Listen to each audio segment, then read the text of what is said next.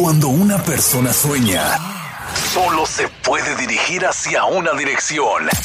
Pa'lante.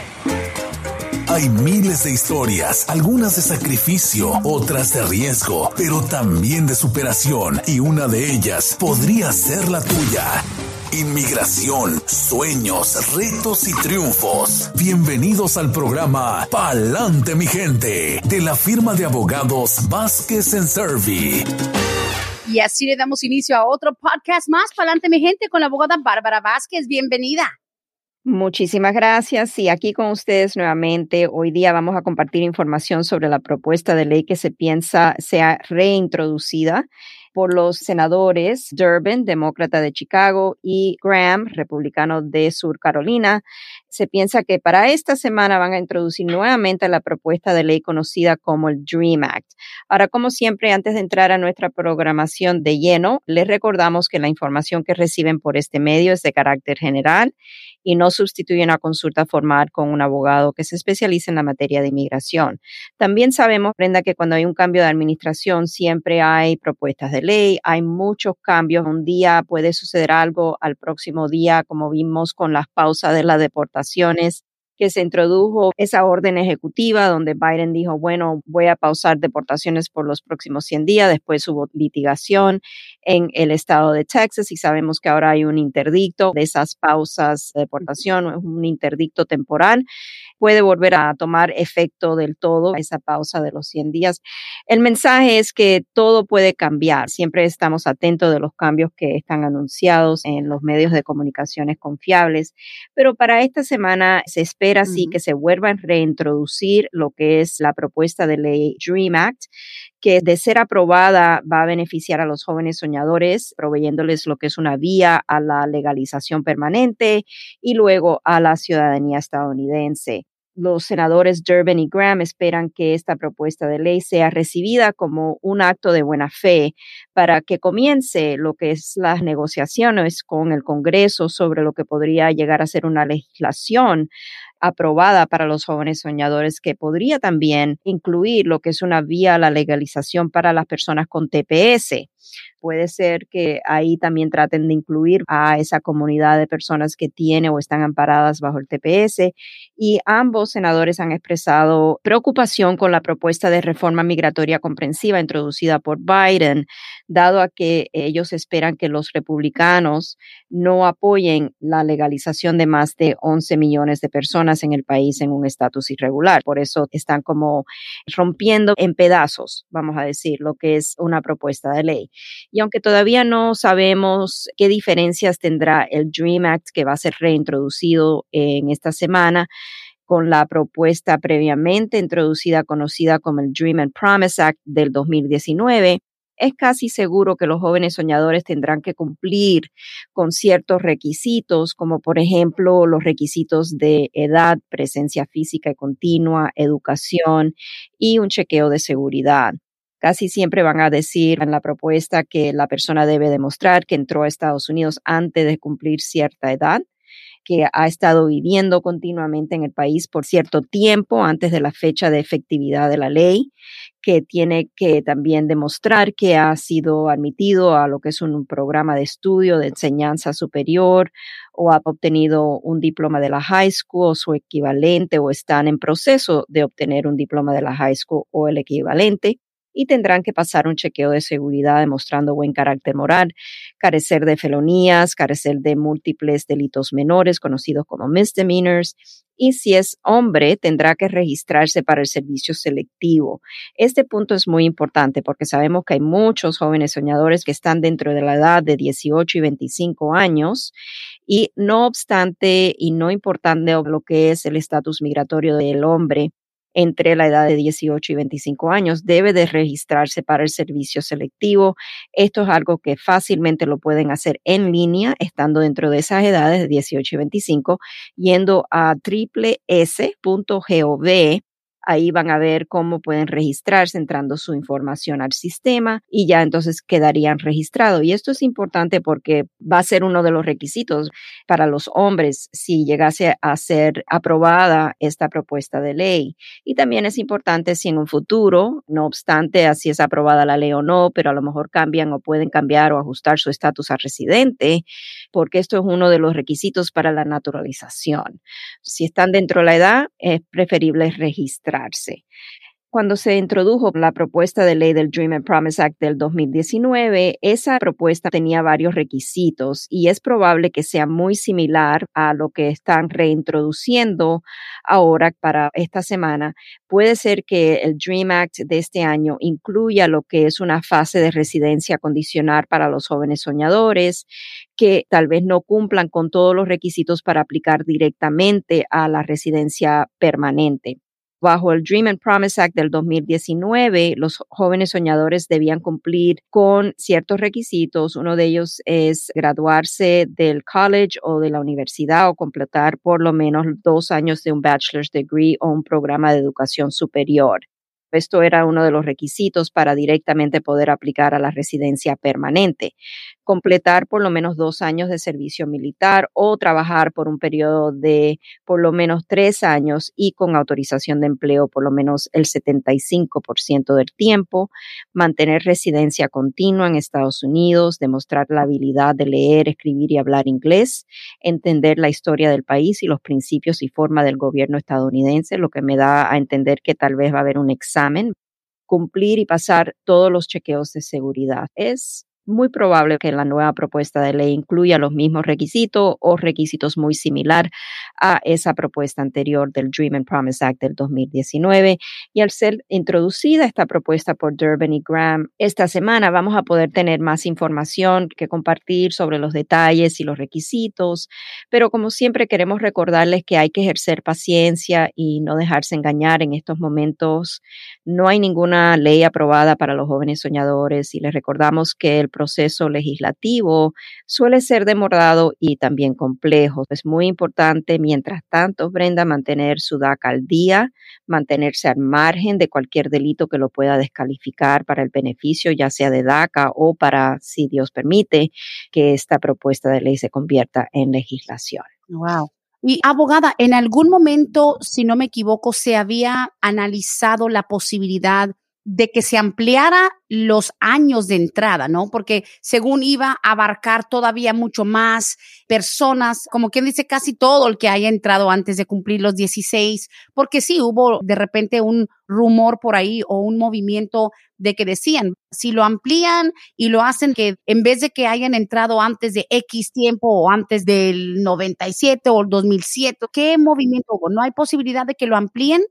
Sí, cada vez que hay una propuesta de ley, básicamente yo creo que es borrón y cuenta nueva. Pueden las personas que están introduciendo esta propuesta de ley hacerle enmienda a la propuesta anterior o empezar de cero, dependiendo de las necesidades que tiene el país en tener esta legislación y la necesidad de abarcar a lo mejor a más personas.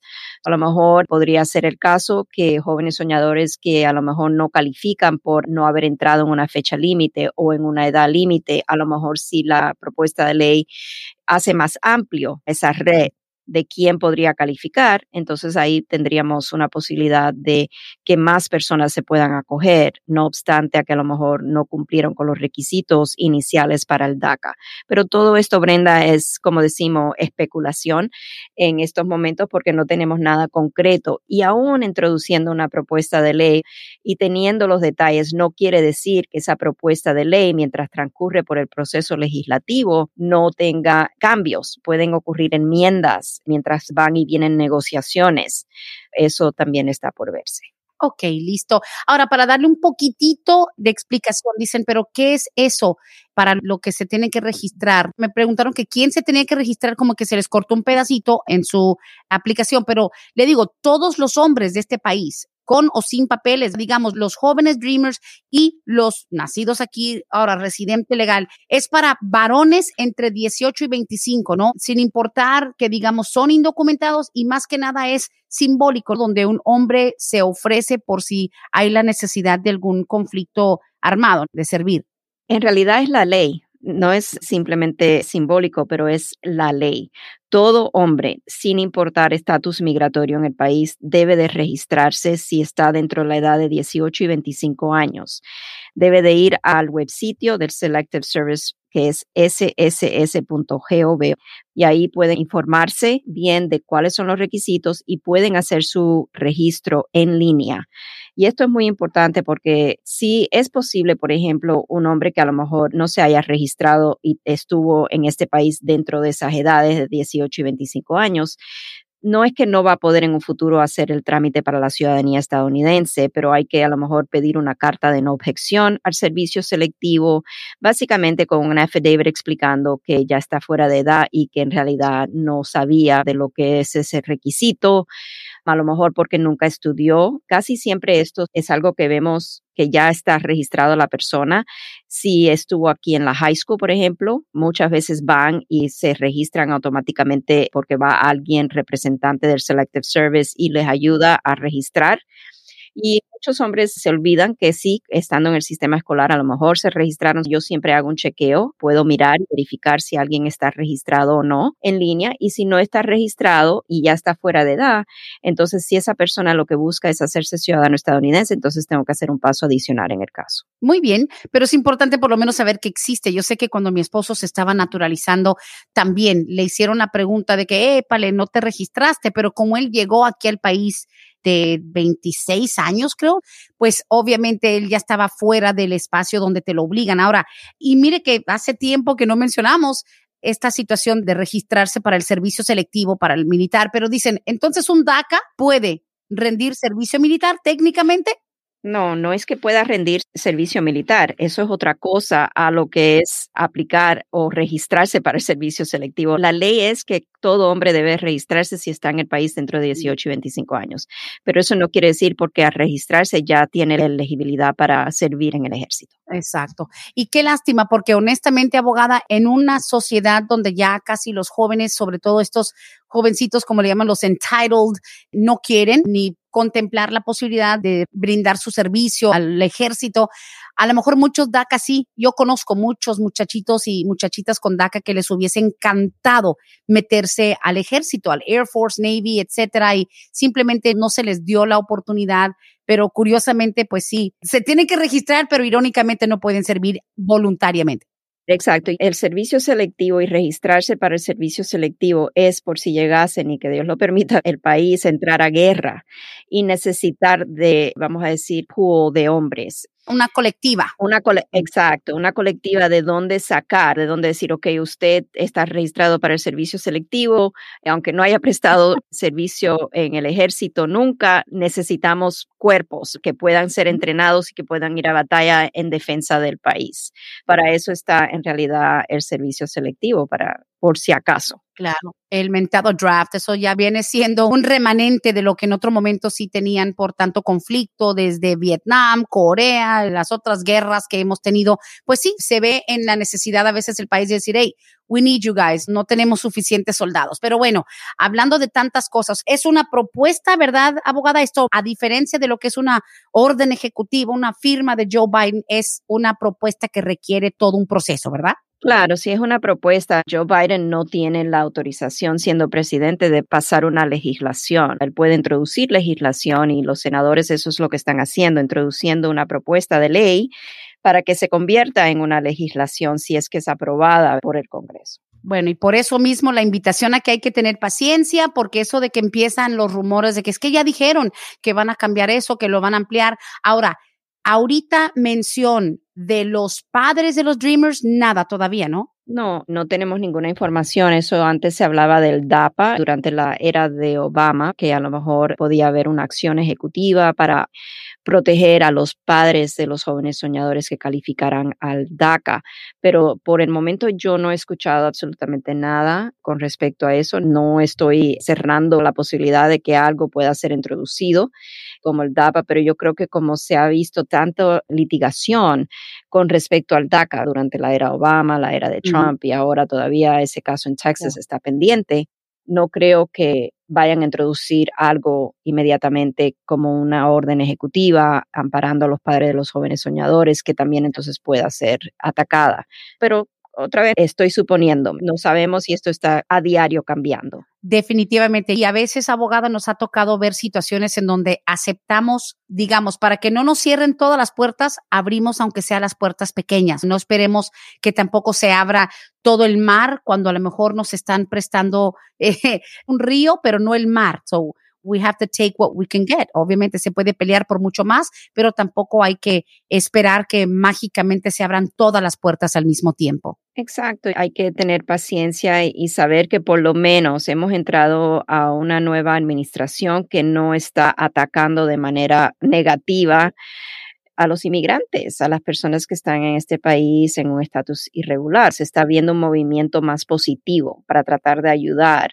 Y qué resultará, eso está por verse, estamos recién empezando y yo creo que van a venir muchas noticias positivas en el ámbito de discreción, de fiscalía de inmigración, van a haber cambios en lo que es cómo los jueces pueden volver a tener esa discreción que bajo la administración de Trump le quitaron mucha discreción a los jueces de inmigración en la posibilidad de cerrar un caso administrativamente donde la persona no era prioridad. Yo creo que todos esos cambios van a regresar, pero todo está día por día y le vamos a seguir trayendo esta información en cada programación que tengamos. Definitivamente. Y yo sé que, pues, obvio, se abre el espacio para las preguntas, ya sea por texto, por inbox en Facebook, también a través de la línea telefónica en vivo. Antes de soltarnos ya a las preguntas, que ya tengo unas cuantas, abogada, yo sé que esto fue algo que supuestamente hoy apenas iba a pasar y no sabemos en realidad con una definición ya absoluta, pero el hecho de que el presidente Biden quiera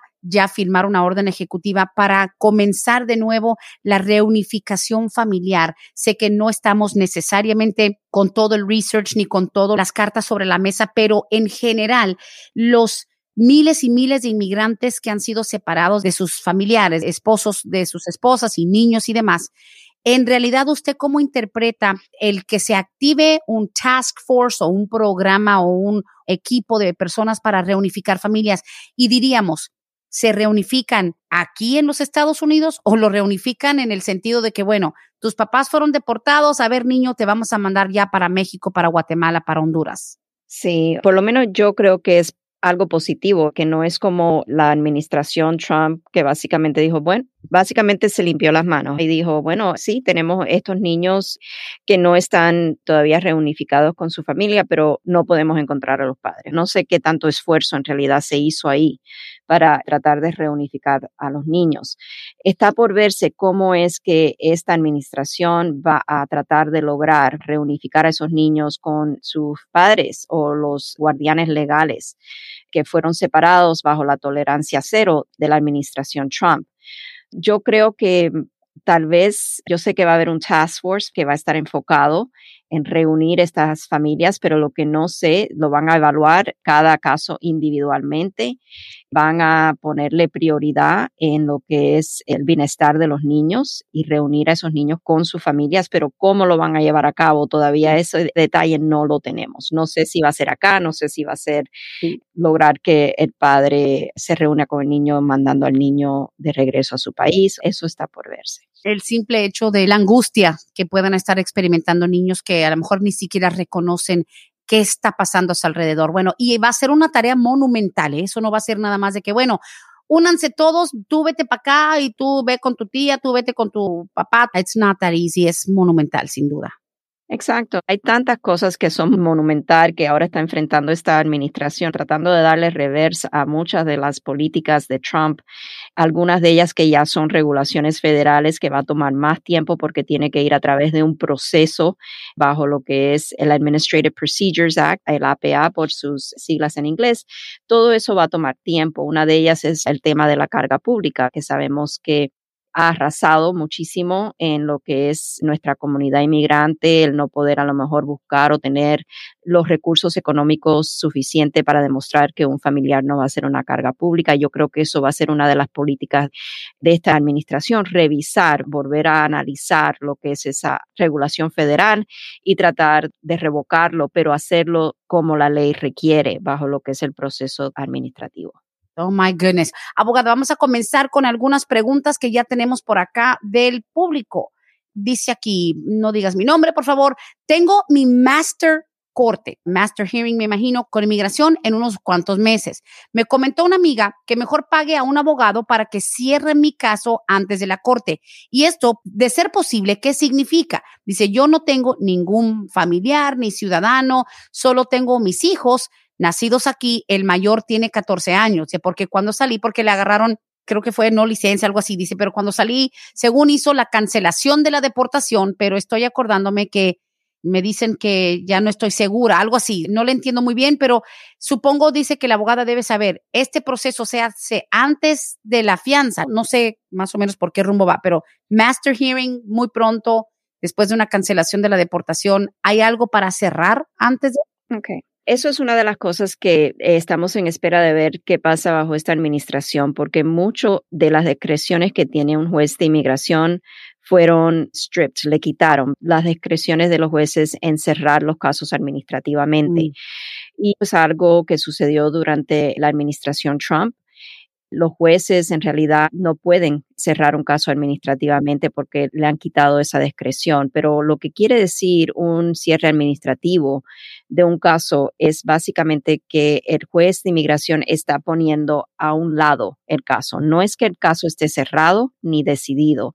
Es como, por ejemplo, cuando tenemos dos ollas en la candela y una de ellas la quitamos de la candela y la apartamos para cuando vayamos a resumir cocinando lo que tenemos que cocinar para terminar el plato. Esa es mi mejor analogy. Así lo entendemos mejor, a veces con peras y manzanas, de repente entiende uno. Sí. Entonces, el juez apartaría el caso, lo cerraría administrativamente, pero esto no quiere decir que en un futuro la Fiscalía de Inmigración no pueda hacer una moción a la Corte para reagendar ese caso. O que el cliente, si a lo mejor vamos a decir, se cierra el caso administrativamente, y entra una ley que lo ampare y pueda beneficiarse para poder lograr una legalización el mismo cliente puede hacer una moción a la corte a través de su abogado para reagendar ese caso y pedirle a la corte el beneficio que ahora de repente es elegible. Ahora, esta persona dice que hizo una solicitud de cancelación de deportación, que tiene hijos nacidos acá. Dependiendo si tiene su audiencia en unos cuantos meses, mi recomendación es un caso de inmigración de cancelación de deportación, la persona no se debe estar representando solo. Eso es un caso bien difícil debe de tener una representación legal. Usted va a estar en un juicio ante un juez de inmigración tratando de convencer a la corte que usted tiene todos los requisitos necesarios estatutarios para cumplir con el beneficio o los requisitos para el beneficio, mejor dicho. Y en estos casos van a hacerle muchas preguntas la fiscalía y es preferible que usted tenga su abogado para tratar de rehabilitarlo en dado caso de que a lo mejor haya un problema con la creabilidad de su testimonio. Son bien complejos estos casos tiene que demostrar para un caso de cancelación de deportación que en este caso, como dice que no tiene mamá o papá, residente ciudadano o cónyuge, residente ciudadano, pero tiene hijos ciudadanos estadounidenses, tiene que demostrar que esos hijos o alguno de ellos sufriría un perjuicio extremo es sumamente inusual al ser deportado a la persona, al padre de esos hijos. Y ese es el requisito más difícil de comprobar y lleva muchas evidencias. Ahora, la persona que hace esta pregunta, no sé si es hombre o mujer, dice que está recién ahora teniendo su primera audiencia para una audiencia preliminaria, lo que es el Master Calendar Hearing. Esta no va a ser la audiencia donde usted va a tener ese juicio.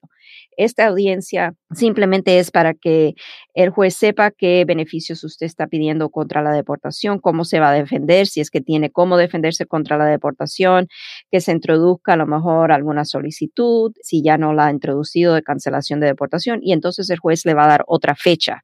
Y esa fecha ya sería para su audiencia individual, lo que sería su juicio.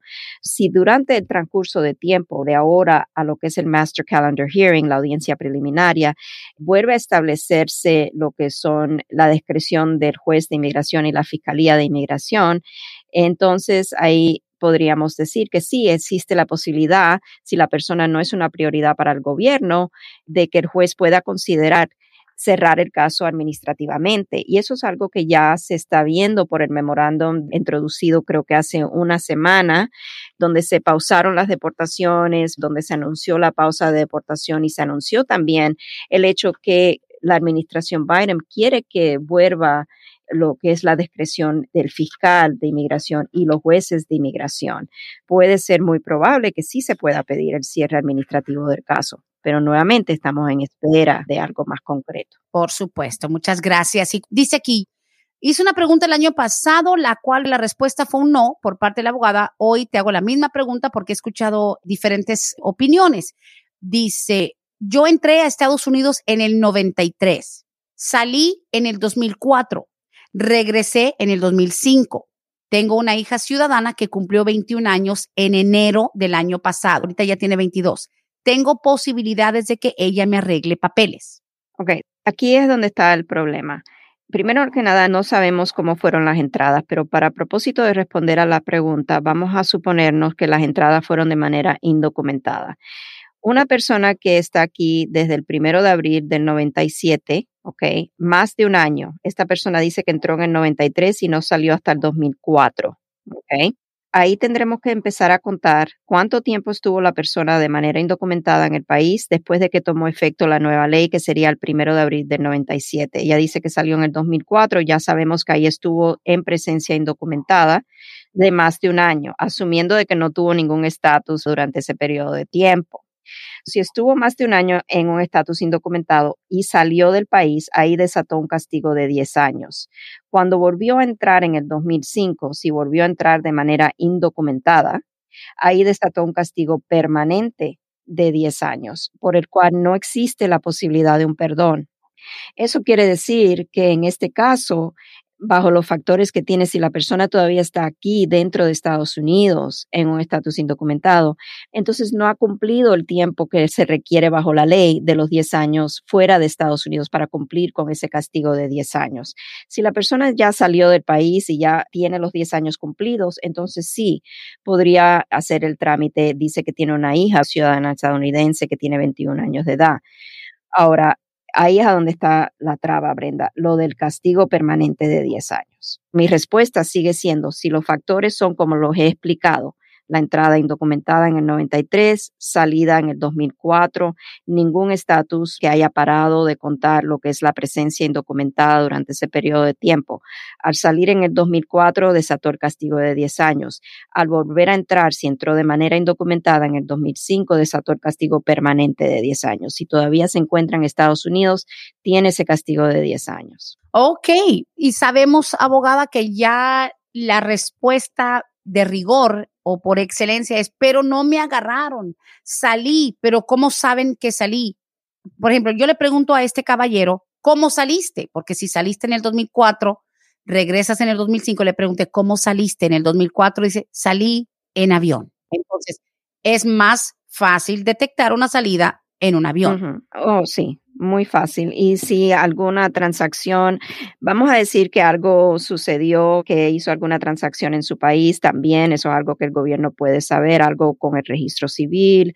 Aquí si tuvo algún problema con la ley, cuando le tomen las huellas dactilares, cuándo sucedió, cómo es que ahora me dice que entraste en el 2005, si tuviste una no licencia o lo que sea, un arresto de no licencia antes de esa fecha. Hay que tener mucho cuidado con eso y por esa razón nosotros cuando tenemos un caso que presenta estos factores, no vamos a tomar el caso bajo engaños. Exacto. No, y aparte de eso, hay miles de abogados que tal vez dicen, sí, sí, sí, mira, ya teniendo una hija nacida aquí, le dicen a este caballero, lo intentamos, pero la bronca es esa. Mucha gente en otra época iban y venían. Ah, no, yo tengo un buen coyote, yo pago cinco mil, diez mil, lo que sea, y a mí nunca me agarran entrando pero la salida, también te agarren a la entrada, pero hay registro de tu salida como indocumentado a tu país, digamos, de origen, pero pues tuviste que subirte un avión y ahí está un manifiesto y pues bueno, ahí está. Entonces, dice aquí, ves, estoy haciendo esta pregunta porque otros abogados dicen que sí se puede, no importa que haya entrado y salido. Esa es la diferencia entre Vázquez y Servi y el resto de los abogados, porque la bronca no es que no se pueda, abogada. Ojo, es que usted quiere que la gente entienda que va a tener que estar fuera de Estados Unidos 10 años mínimo. Correcto. Y vamos a hacer lo que es un caveat, una pausa y decir, ok, esta provisión de la ley de el castigo de 10 años, el castigo que es perdonable y el castigo que no es perdonable, el que es permanente de 10 años. Si la persona, por ejemplo, está aplicando bajo un estatus U, ahí cambia todo el análisis del caso y por eso es muy difícil y por eso yo siempre doy lo que es ese aviso legal cuando entramos a esta programación, que esta información que la persona recibe es general, no es específica a su caso porque no tenemos el lujo de sentarnos y tener una consulta formal de A a Z, donde vamos a explorar si hay algún beneficio que la persona puede aplicar y puede tal vez calificar para pedir un perdón de a lo mejor estos castigos, como por ejemplo en el caso de una persona que esté aplicando el estatus U. Una persona que esté aplicando el estatus U puede pedir un perdón del castigo permanente de 10 años, el castigo perdonable de 10 años, es elegible para seguir con su trámite, no obstante a que estatutariamente, si hubiese sido otro tipo de trámite de no estatus U, que a lo mejor no calificaría. Por eso es muy importante tener una consulta formal de A a Z para que el abogado pueda explorar opciones que pueden existir en su caso, donde tal vez se pueda evitar o por lo menos pedir un perdón. Ok, así de sencillo. Le explico yo a este caballero, es que, ojo, no es que no se pueda, la cosa es que debido a los factores te vas a tener que ir de los Estados Unidos 10 años, aunque te esté arreglando tu hija. Tienes que estar fuera, es tu castigo. Lamentablemente, bajo otras circunstancias, a lo mejor hay gente que se le quedó abogada Bárbara en la mente de que no, pero pues no se supone que pagas una multa de mil dólares. No, esa es otra cosa totalmente distinta. Exactamente, bajo la ley 245i yo tuve un caso a finales de enero, una pareja que la señora fue patrocinada por su padre ciudadano estadounidense antes de que caducara la primera fase de la ley 245 y en el año 98. Ella fue aplicada creo que en el 96 o 97, no me acuerdo.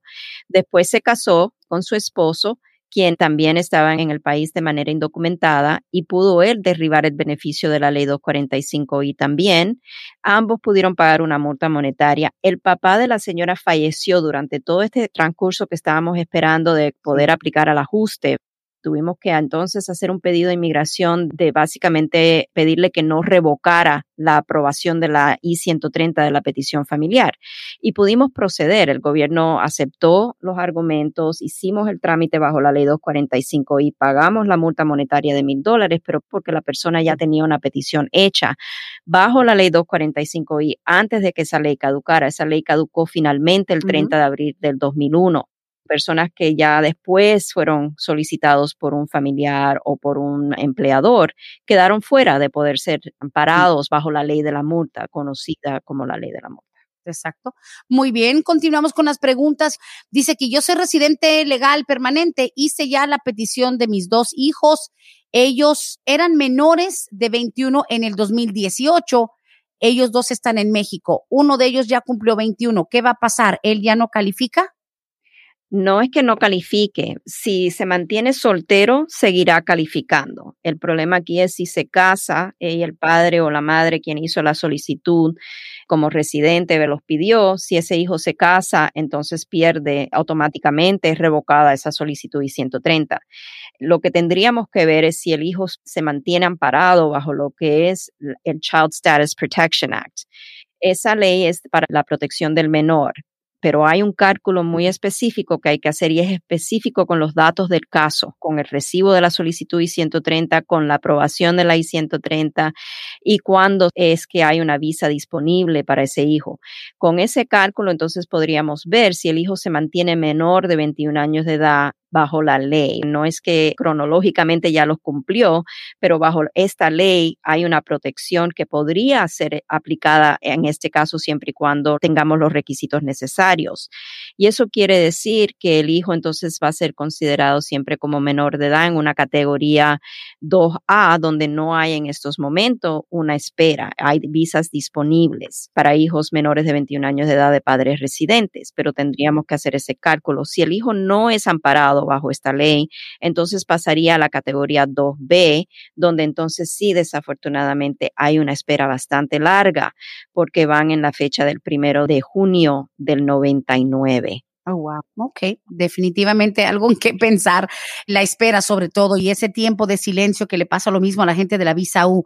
Dice por acá, ¿es posible que entonces lo del DACA sí puedan incluir personas que han tenido salida pero sin inspección. No sé si es que es muy breve. tengo entendido que el que tiene DACA, si no era con el permiso del el advance parole oficial, si tú saliste con DACA y no hiciste el permiso, desataste un castigo, ¿no? No es que haya desatado un castigo, es simplemente que eso puede romper lo que es la presencia física continua requerida para poder seguirse acogiendo al DACA. Y es el problema con esos factores. Y no está bien clara la pregunta porque dice salida sin inspección. Una salida nunca es inspeccionada, aparte de la aerolínea que va a mirar los documentos, es la entrada sin inspección. Si la persona, por ejemplo, no pidió un permiso avanzado para viajar, conocido como el advance parole, y entró de manera indocumentada teniendo DACA, eso puede poner en peligro su caso de DACA. No sabemos qué va a pasar con esta nueva propuesta de ley del DREAM Act, si es algo que va a ser perdonado o cuáles van a ser los requisitos, eso está por verse. Dice aquí, lo que pasa es que mi hijo tuvo el DACA, se le venció porque le pidieron más información en la renovación. Se desesperó y él se fue para México.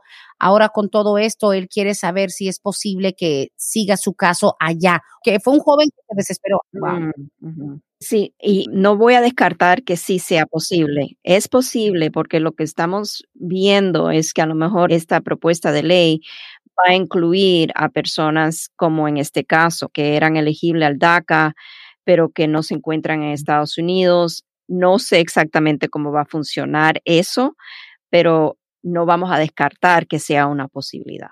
Ah, caray. Muy bien, ok, listo. Aquí dice, pregunta sencilla, ¿cuánto tiempo dura aproximadamente en este tiempo de pandemia que llegue un permiso de trabajo después de poner huellas? No me dice qué tipo de permiso, pero ya puso huellas. Yo le diría que a lo mejor hasta seis meses puede demorar. Hay atrasos en todo, hasta para recibir un recibo del gobierno de un pago hecho cuando se entrega una solicitud.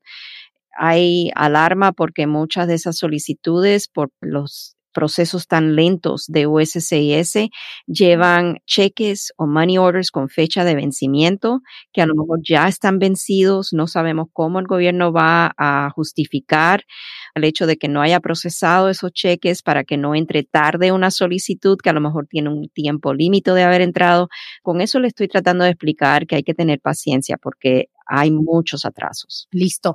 Dice aquí una dama, por favor, no digas mi nombre. Ya llevo casi cinco años haciendo visitas a la corte esperando asilo político. ¿Ustedes creen que yo tenga alguna esperanza con este nuevo gobierno de que nos den residencia? Simplemente por tener las visitas a la corte no es suficiente información para poder decir va a lograr la residencia. En estos casos de asilo político, pueden haber cambios, no se sabe en este caso bajo qué grupo o cuál es la alegación de esta persona de la necesidad de refugiarse en el país, si es por una persecución de raza, nacionalidad, opinión política o cuál es la base de su caso de asilo político.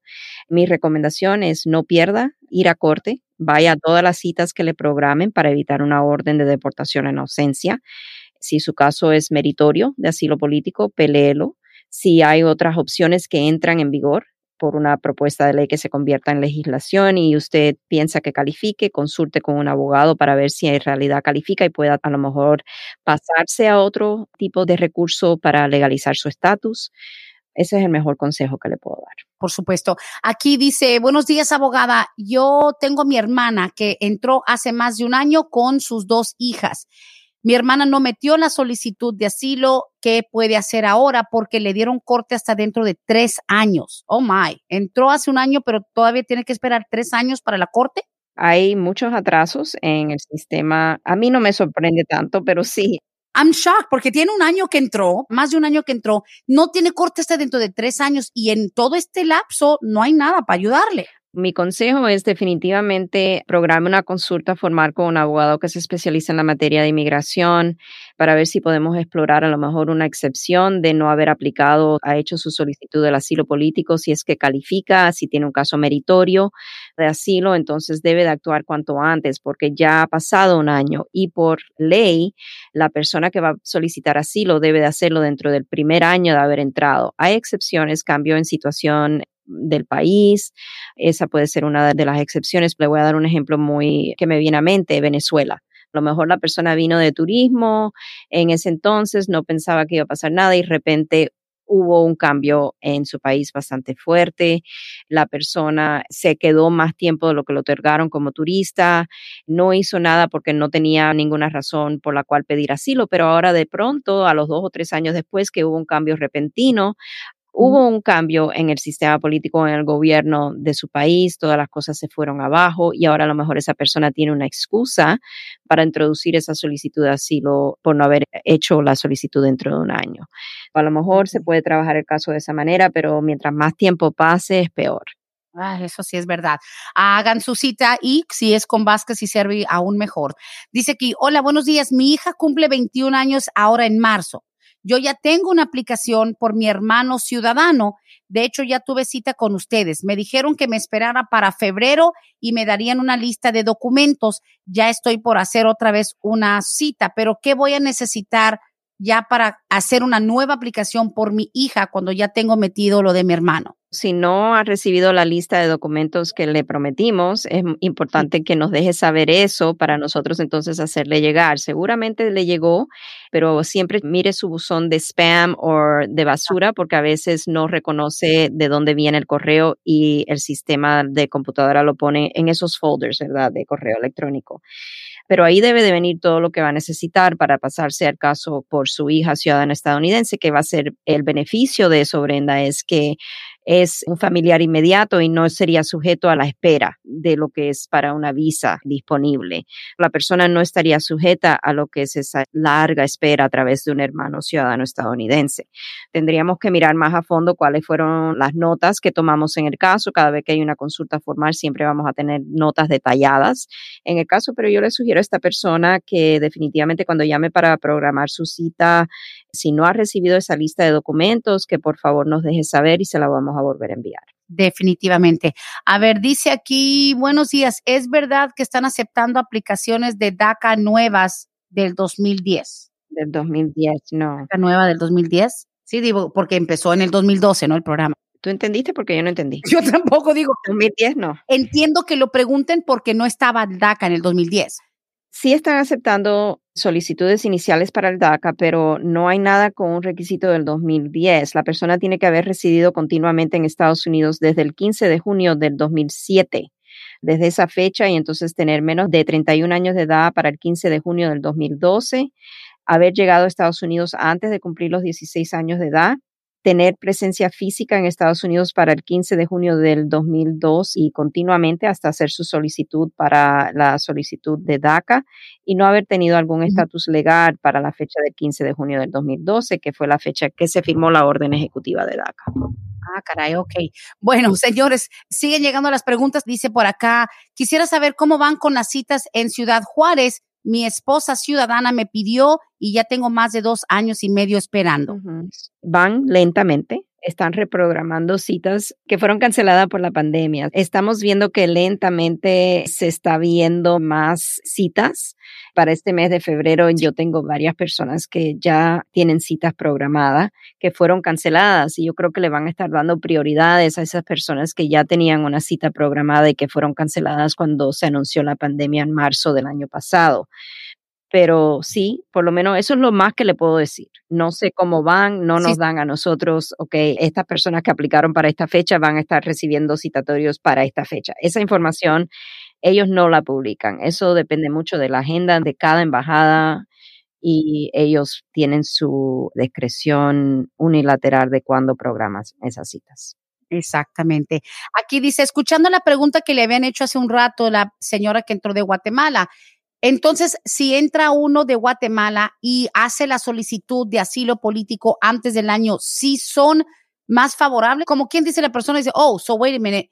Y qué bueno que preguntan, porque muchos pueden decir, no, pues como ya pasó el año y no hizo la solicitud, se le va a complicar. Pero eso no significa que si entraste hace tres meses, seis meses, asilo político, ¿qué probabilidades de éxito tienen los guatemaltecos? Ok, no vamos a confundir un requisito estatutario es básicamente aplicar dentro del primer año de haber entrado. Eso no quiere decir en lo absoluto que si una persona aplica dentro de ese primer año de haber entrado, que su caso de asilo va a tener preferencia o que hay más probabilidades de que usted gane su caso de asilo en el mérito de la solicitud. El mérito de la solicitud de un caso de asilo político depende de por qué la persona está pidiendo asilo, cuál es la base de persecución que la persona ha sufrido o que teme sufrir al ser regresado a su país. Y eso tiene que ver con las bases de protecciones bajo el trato con las Naciones Unidas. Si la persona puede demostrar meritoriamente que fue perseguida por razones de raza, nacionalidad, opinión política, membresía en algún grupo político social o por su preferencia religiosa. La persona tiene que reclamar en su solicitud de asilo y comprobar al Tribunal de Inmigración que tiene temor de regresar porque fue perseguida o va a ser perseguida dentro de una de esas cinco bases de protección. Pero el hecho de que la ley estatutaria imponga un requisito de que esa solicitud de asilo se haga dentro del primer año de haber entrado no tiene absolutamente nada que ver con el mérito del caso. Pues no, no es lo único que se necesita. Pedir asilo desde el momento en el que llegas en el primer año no te garantiza absolutamente, eso es tocar la puerta nada más, no significa que te la van a abrir. Obviamente hay mucho más que hace falta comprobar, sobre todo pues cuando uno está recién llegado, tal vez es más fresco, pero no hay garantía.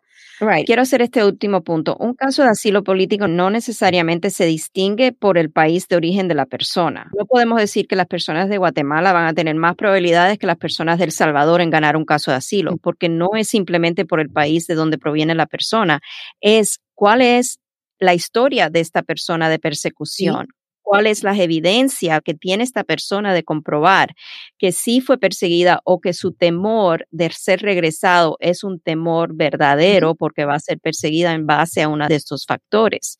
Una persona puede ser de un país pasivo, donde a lo mejor no exista persecución política, pero a lo mejor por un cargo que tuvo dentro del gobierno, por ejemplo, a lo mejor esa persona fue perseguida y las autoridades de ese país no hicieron nada por proteger a la persona. A lo mejor ese caso tiene mérito, aunque sea de un país pasivo donde no existan situaciones políticas graves. Sí, claro, tipo Venezuela. Sabemos la diferencia es enorme entre Guatemala y Venezuela y Cuba y Colombia y todos lados. Pero sí me preocupa que la gente generalice y digan, ah, no, pues con que lo pidas antes de que cumplas el año aquí, no es así.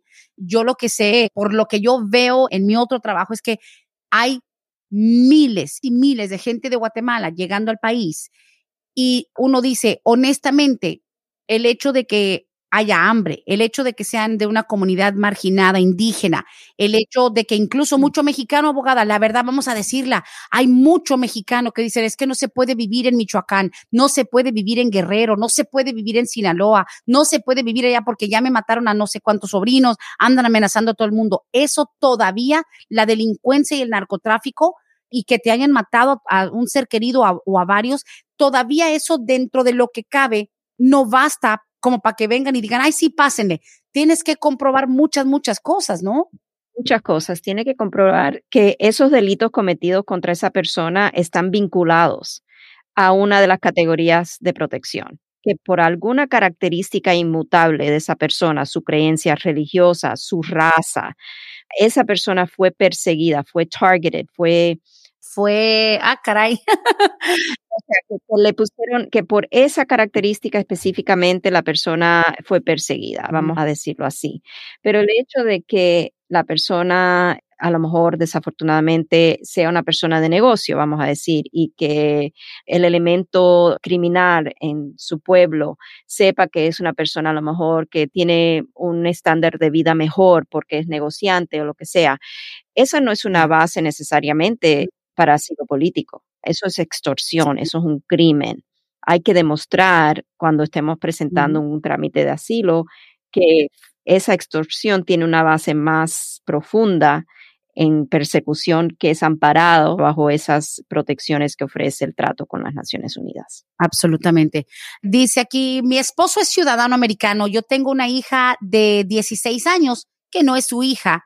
¿Cuánto tiempo tardaría para que mi esposo pueda arreglarle? Ok, so en este caso lo importante es que estén casados, muy importante es el matrimonio antes de que esa hija cumpla los 18 años de edad para que el padrastro ciudadano pueda hacer una solicitud para la residencia. El tiempo que va a demorar depende de mucho de los factores del caso. La hija no va a ser sujeta a lo que es una categoría de espera. O hay una visa inmediatamente disponible de inmigrante para la niña al hacer el padrastro la solicitud de petición familiar. Esa petición familiar tiene que ser aprobada y de entonces de ahí va a depender el tiempo, va a depender de cómo entró la niña a Estados Unidos si entró legalmente o de manera indocumentada. Eso nos va a dejar saber si la niña va a necesitar salir del país para hacer el proceso consular. En este caso sería un proceso consular sin un perdón, si es que nunca ha salido del país después de haber entrado, porque hasta los 18 años de edad no empieza a acumular presencia indocumentada, lo cual es lo que requiere después una persona un perdón de esa presencia indocumentada. Yo le podría dar un estimado y solamente sería un estimado de tiempo. Yo diría que más o menos año y medio a dos años para que la niña pueda recibir la residencia. Muy bien, excelente. Última pregunta para el programa del día de hoy. Dice, ¿es verdad que uno puede empezar a mandar todo para un DACA nuevo si todavía faltan meses para que se acabe el proceso del GED? Es para mi hijo. Lo que el DACA inicial requiere es tener comprobante de que la persona está inscrita en el programa del GED y muchos lugares no van a dar esa carta hasta un cierto tiempo que vean que la persona está básicamente acudiendo a las clases, que de verdad está integrado en lo que es terminar el curso. Bajo el DACA inicial del 2012, nosotros muchos DACAs iniciales hicimos con simplemente tener una carta que comprobara que la persona está inscrita en el programa de GED. Eso sí, es verdad. ¿Por qué? Porque el DACA inicial del 1212 ahora nuevamente está en vigor.